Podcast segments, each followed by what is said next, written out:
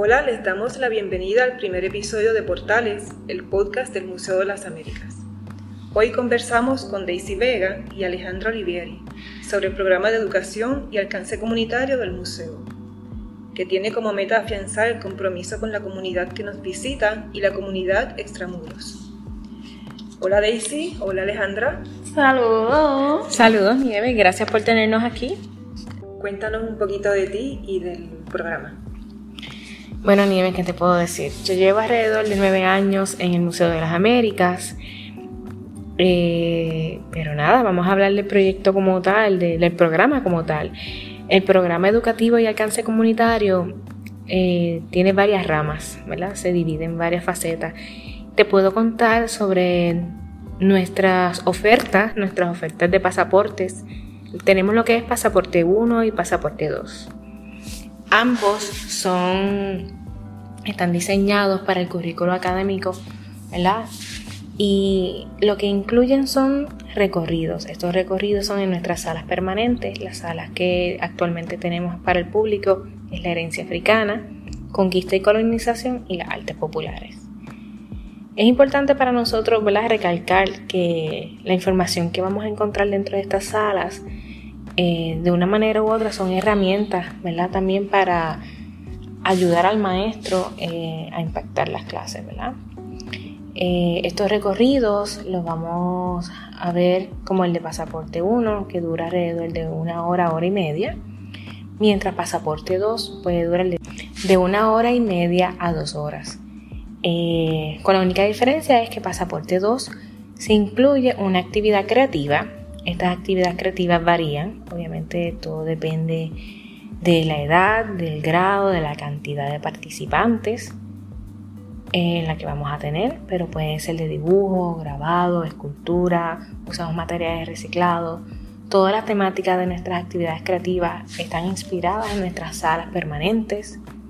Pueden tocar herencia africana como temas de la conquista, como temas de las artes populares más allá del proyecto de, pasaporte, ¿verdad? Lo que es pasaporte 1 y 2, también podemos encontrar lo que son los pasaportes guías educativas. Estas guías están accesibles en nuestra página web para los maestros. Eh, pueden ir a la página www.museolasaméricas.org y entrar al enlace donde dice pasaporte guías educativas y ahí van a poder bajar las que están disponibles. Eh, adicional, no sé, Nieves, no sé si quieras que te siga contando de otras herramientas que tenemos para maestros. Sí, este, me interesa eh, y creo que al público también le va a interesar saber eh, qué otras herramientas el museo tiene. Eh, ya mencionaste en la página web, hay otros recursos u otro medio en que se puedan acceder, que el público tenga conocimiento, pueda tener acceso a conocimiento un poco más amplio a, esos programas? Claro, pues mira, vamos a comenzar hablando sobre las redes sociales.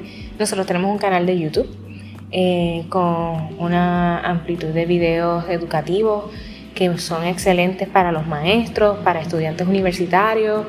Eh, hay de todo para todo tipo de edades. Eh, hay talleres, nuestras actividades creativas que damos en el museo también están disponibles digitalmente para familias y estos padres que quieren hacer algo con los nenes y no saben, entren a nuestro canal de YouTube que ahí van a encontrar una lista de talleres con materiales reciclados que pueden encontrar en su casa para que hagan estas actividades.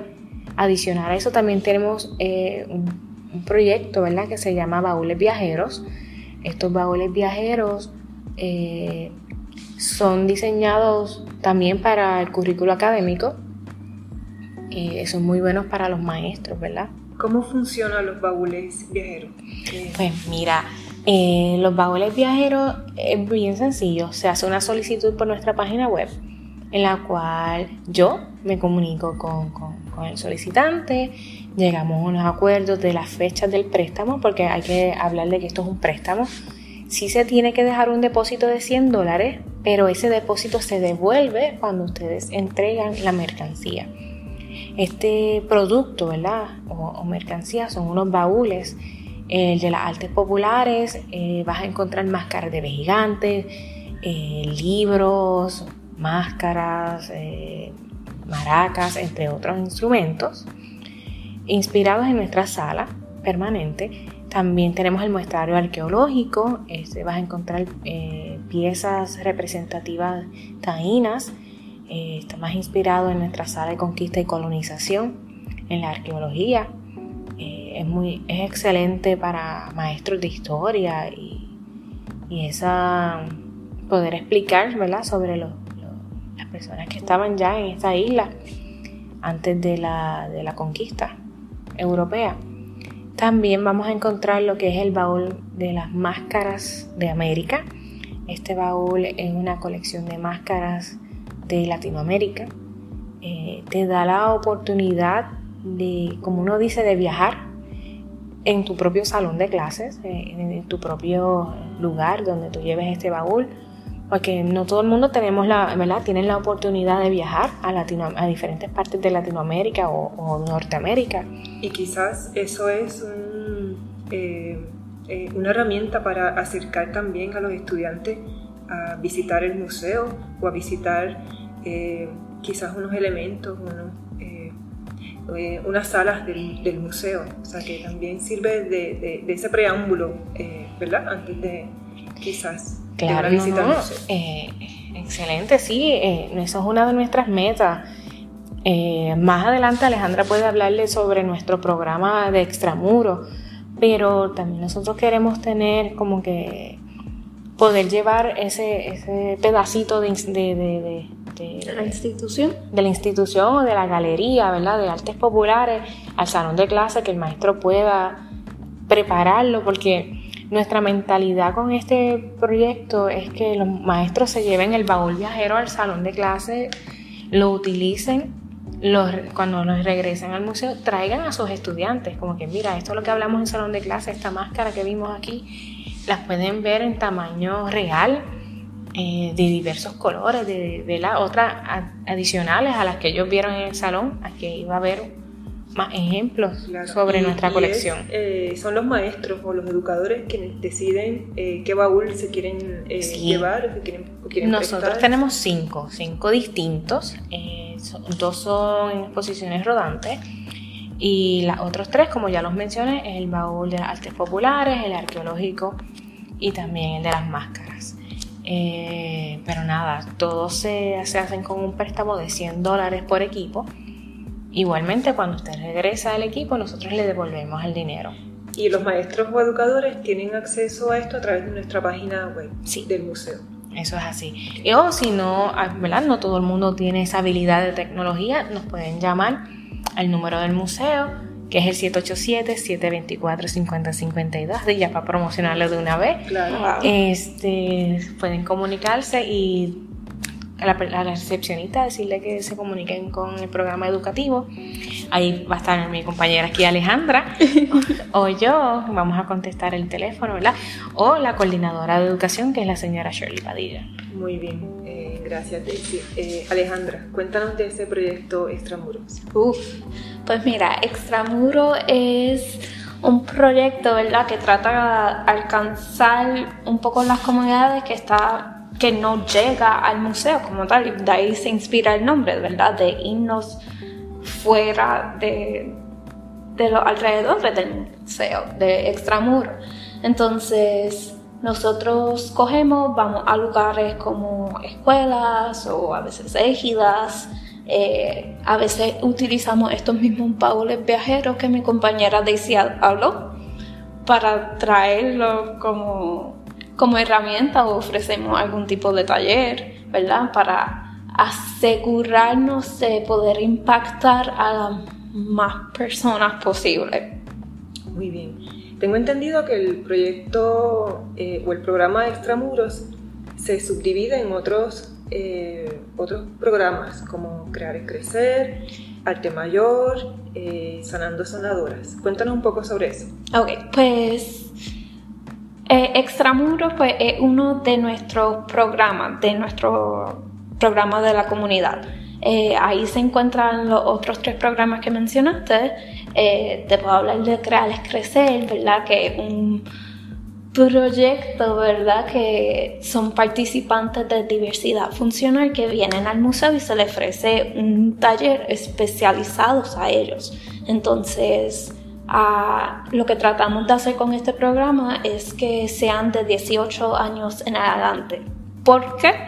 Porque en la isla, ¿verdad? Hay una falta, vimos una demanda, ¿verdad?, de estos tipos de proyectos, porque usualmente sí se le ofrecen talleres a esta comunidad, pero son cuando son jóvenes y se olvidan un poquito, en, ¿verdad?, cuando van creciendo. Entonces, con este programa, pues ayuda un poco en mejorar sus destrezas motoras, eh, la retención de información, ¿verdad? Para ver si eh, aprendieron las técnicas que le estamos enseñando, como cerámica. Y pasan por el proceso de, de, tener ese, ese aspecto creativo, de pasar esa experiencia creativa. Sí, porque también lo tratamos un poco de retar, ¿verdad? De la, su creatividad, porque es, tratamos de hacer que las manualidades sean unas manualidades un poco más complejas y algo que no necesariamente tú vas a hacer en tu casa. Claro. ¿verdad? Eh, cuéntanos de Arte Mayor y Sanando Sanadoras. Uh. Daisy, no sé si quieras... Este, bueno, Alejandra lo está explicando muy bien. Este... Acaba de No, pero nada, eh, Sanando Sanadoras es un proyecto... Vamos a decir un proyecto... Yo creo que todos son proyectos muy bonitos en, cada... ¿verdad?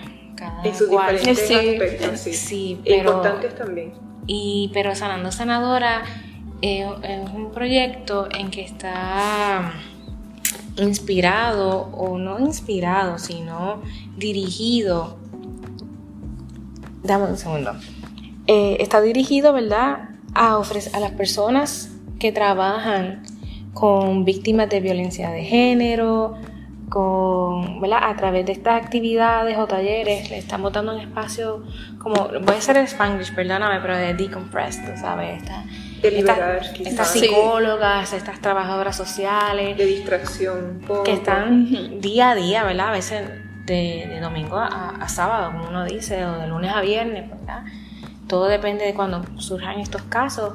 Ellas están con estas familias constantemente. Entonces nosotros le, le proveemos un espacio de relajación, un espacio que ellas puedan aprender y apreciar su, su cultura. Adicionar a eso también eh, utilizamos nuestras salas permanentes, eh, cogen clases, ejemplo, de cerámica, eh, contorno, otros tipos de, talleres, ¿verdad? Hay una variedad de talleres que nosotros ofrecemos. Y bueno, hasta yoga, o sea, arte yoga o zumba. estas son actividades que, que, las van a ayudar a, como a salirse, sí. a salirse de, de, lo cotidiano, pero de lo cotidiano laboral, ¿verdad? Porque el gran labor que estas mujeres hacen, eh, también hay que ser bien sinceros de que se cargan, ¿verdad? Esas energías se cargan eh, con esas situaciones, emociones y todo, y pues queremos ofrecerles espacio donde ellas puedan liberarse, donde ellas puedan decir, ay, cogí un respiro y esto es algo distinto, esto es algo diferente al día a día. Muy bien, qué bueno, eso me parece muy importante eh, y necesario. Eh, cuéntanos, Alejandra, de Arte Mayor. Uh, pues Arte Mayor eh, se dedica a personas de tercera edad, ¿verdad? Eh, uno vienen algunas ejidas al museo, le damos un recorrido de algunas de nuestras salas, usualmente las salas de artes populares en la América, porque es la que ellos tienden a preferir, y también se le ofrece un taller ¿verdad? Creativo, ya sea grabado, eh, un taller de... Diversos, hay diversos talleres.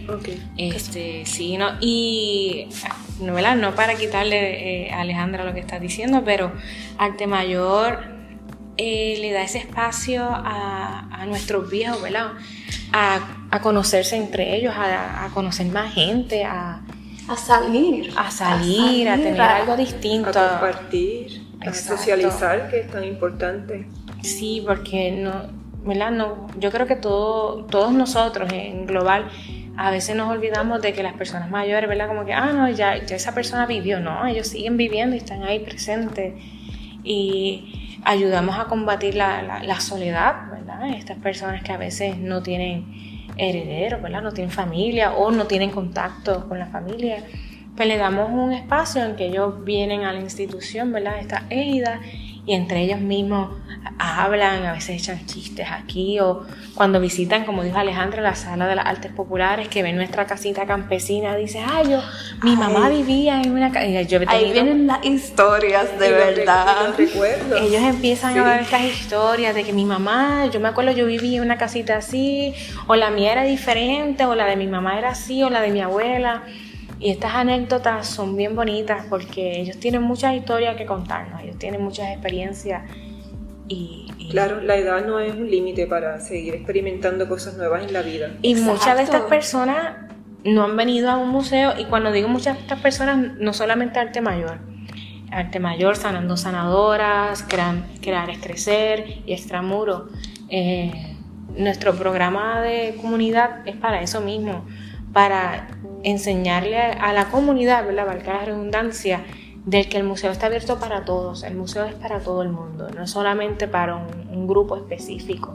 Sí, es para, al final del día es para que sea más accesible el museo y cumplir nuestro propósito como institución.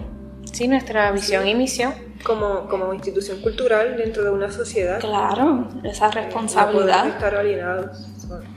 Eh, sirve de recurso. Me parece súper chévere todo lo que han dicho. Eh, ¿Cómo han respondido los jóvenes y las personas que han participado de estos talleres? Sé que me has mencionado que las personas de la tercera edad, eh, su sala favorita es la de artes populares, han reaccionado muy bien. Eh, ¿Cómo reacciona el resto de las personas? Mira, cada comunidad, cada público es distinto. Pero te puedo decir que hemos recibido niños que nunca han salido tal vez de su pueblo o o nunca han visitado un museo porque digo su pueblo, pero tan cercano aquí como el mismo pueblo de San Juan, hay niños que nunca habían entrado a una institución como esta, ¿verdad?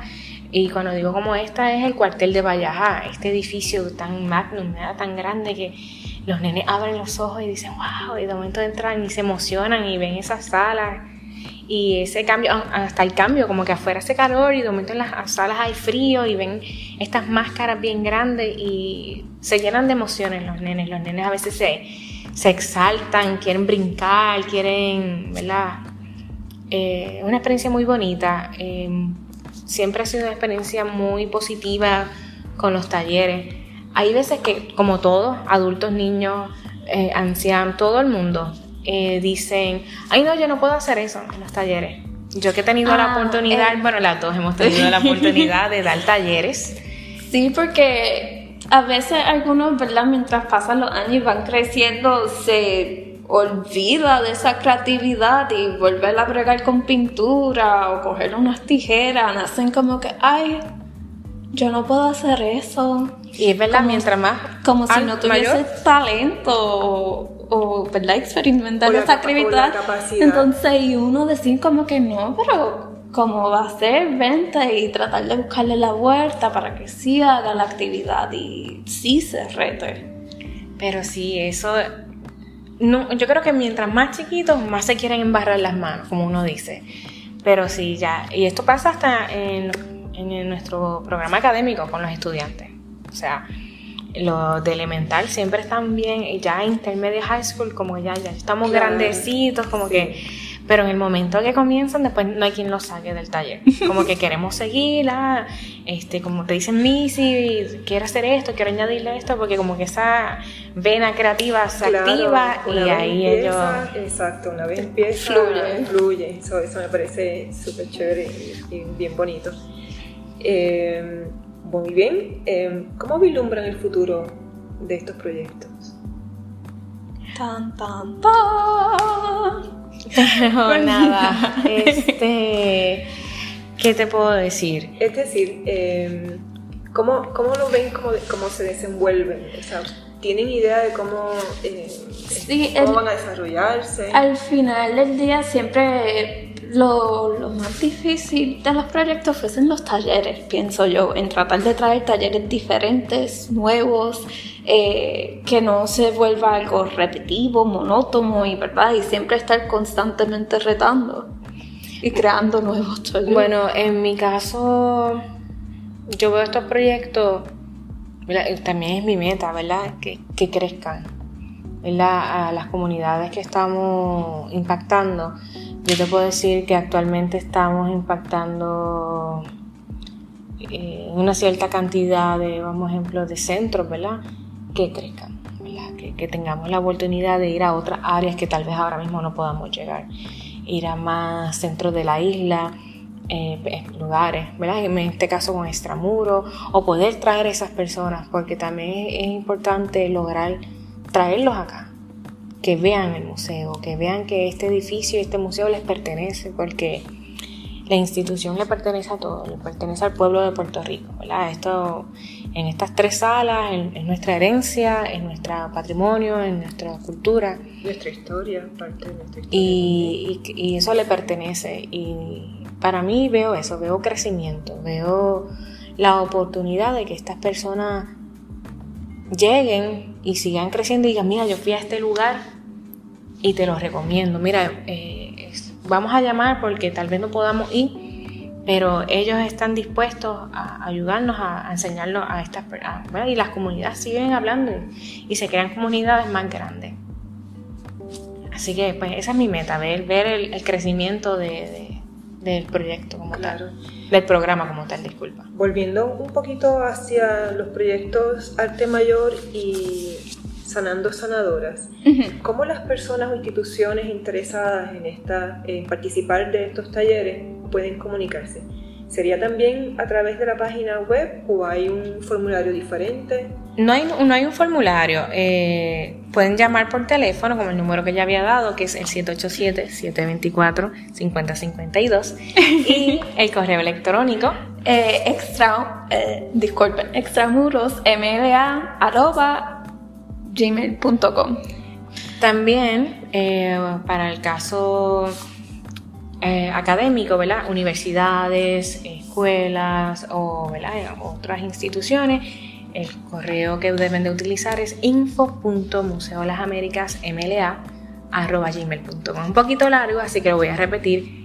info.museolasamericaspr.gmail.com ellos se pueden contactar a ese email, ese email va directo a mí y sus dudas o solicitudes podemos dialogarlo o llaman al museo y solicitan por una de nosotras dos o como dije por la coordinadora Shirley Padilla y estamos dispuestos a cualquier colaboración así que aquí a la orden siempre. Muy bien, me, alegra mucho. Eh, una última pregunta, ¿cómo el público puede apoyar estos proyectos? Eh, visitando eh, bueno, pueden visitar el museo de otra manera o también recibimos donaciones. Eh, ¿Cómo? Sí, no, mira, eh, hay veces visitando los domingos familiares, nosotros tenemos el último domingo de cada mes, tenemos la actividad de domingo familiar, pero siempre estando pendiente en nuestras redes sociales porque los calendarios cambian y ¿verdad? Pero nuestras actividades de casa abierta, domingos familiares, noche de Catrinas y ¿verdad? actividades así. Si usted viene esos días en específico, van a haber ventas de artículos específicos que nos pueden ayudar para, ¿verdad? para estos programas, sí, como portales. Disculpa por interrumpirte. Sí, hay, hay veces, ¿verdad? Por ejemplo, para crearles crecerles eh, actualmente tenemos una mercancía específica que con la compra de esta mercancía fuese directo para, para el proyecto, ¿verdad? Sí. Eh, nada, recalco, visité nuestras redes sociales, lo que es Facebook, Instagram, LinkedIn, YouTube, pero mayormente Instagram y Facebook van a ver las promociones dirigidas al programa. Eh, nosotros tenemos también la página de Instagram de la tienda, que es la tienda del museo, y nuestra página web online de la tienda, y van a ver los productos. Eh, los productos cuando son, como dijo Alejandra, para crear y crecer están identificados. Muy bien, y en las redes nos pueden seguir. Sí, en, arroba, arroba Museo Las Américas PR. Muy bien, qué bien. Pero todo, como dije, todo efectivo, eh, cheque, ATH móvil, horas de voluntario, porque no todo es, eh, ¿verdad? dinero en ese aspecto. las horas de voluntario también es muy importante. Usted quiere ayudar en estos proyectos, en colaborar, también necesitamos voluntarios, es muy importante. Este, pero, ¿verdad? Con ese compromiso también de si, nos van, si van a ser voluntarios, tener ese compromiso de horario, eh, los fines de semana, dos veces en semana. Nosotros nos acomodamos, ¿verdad? A, la, a su necesidad y también a la nuestra. Así que tenemos ese programa de voluntariado que, está disponible. Muy bien. Pues muchas gracias, gracias por la información que nos han brindado hoy. Eh, me parece... Gracias a ti por eh, invitarnos. Me parece esperanzador y me parece maravilloso que el museo pueda dar eh, y pueda ofrecer esta serie de talleres y llegar a la comunidad que necesariamente o no siempre tiene la, la, opción de llegar al museo, o que es una eh, se da dentro de un marco de, compañerismo, eh, podríamos decir. El museo llega a la comunidad y la comunidad puede llegar al museo. Así que muchas gracias Daisy, muchas gracias Alejandra. Eh, esto ha sido Portales, el podcast del Museo de las Américas. Esperamos escucharles pronto en el próximo episodio. Vale, chao.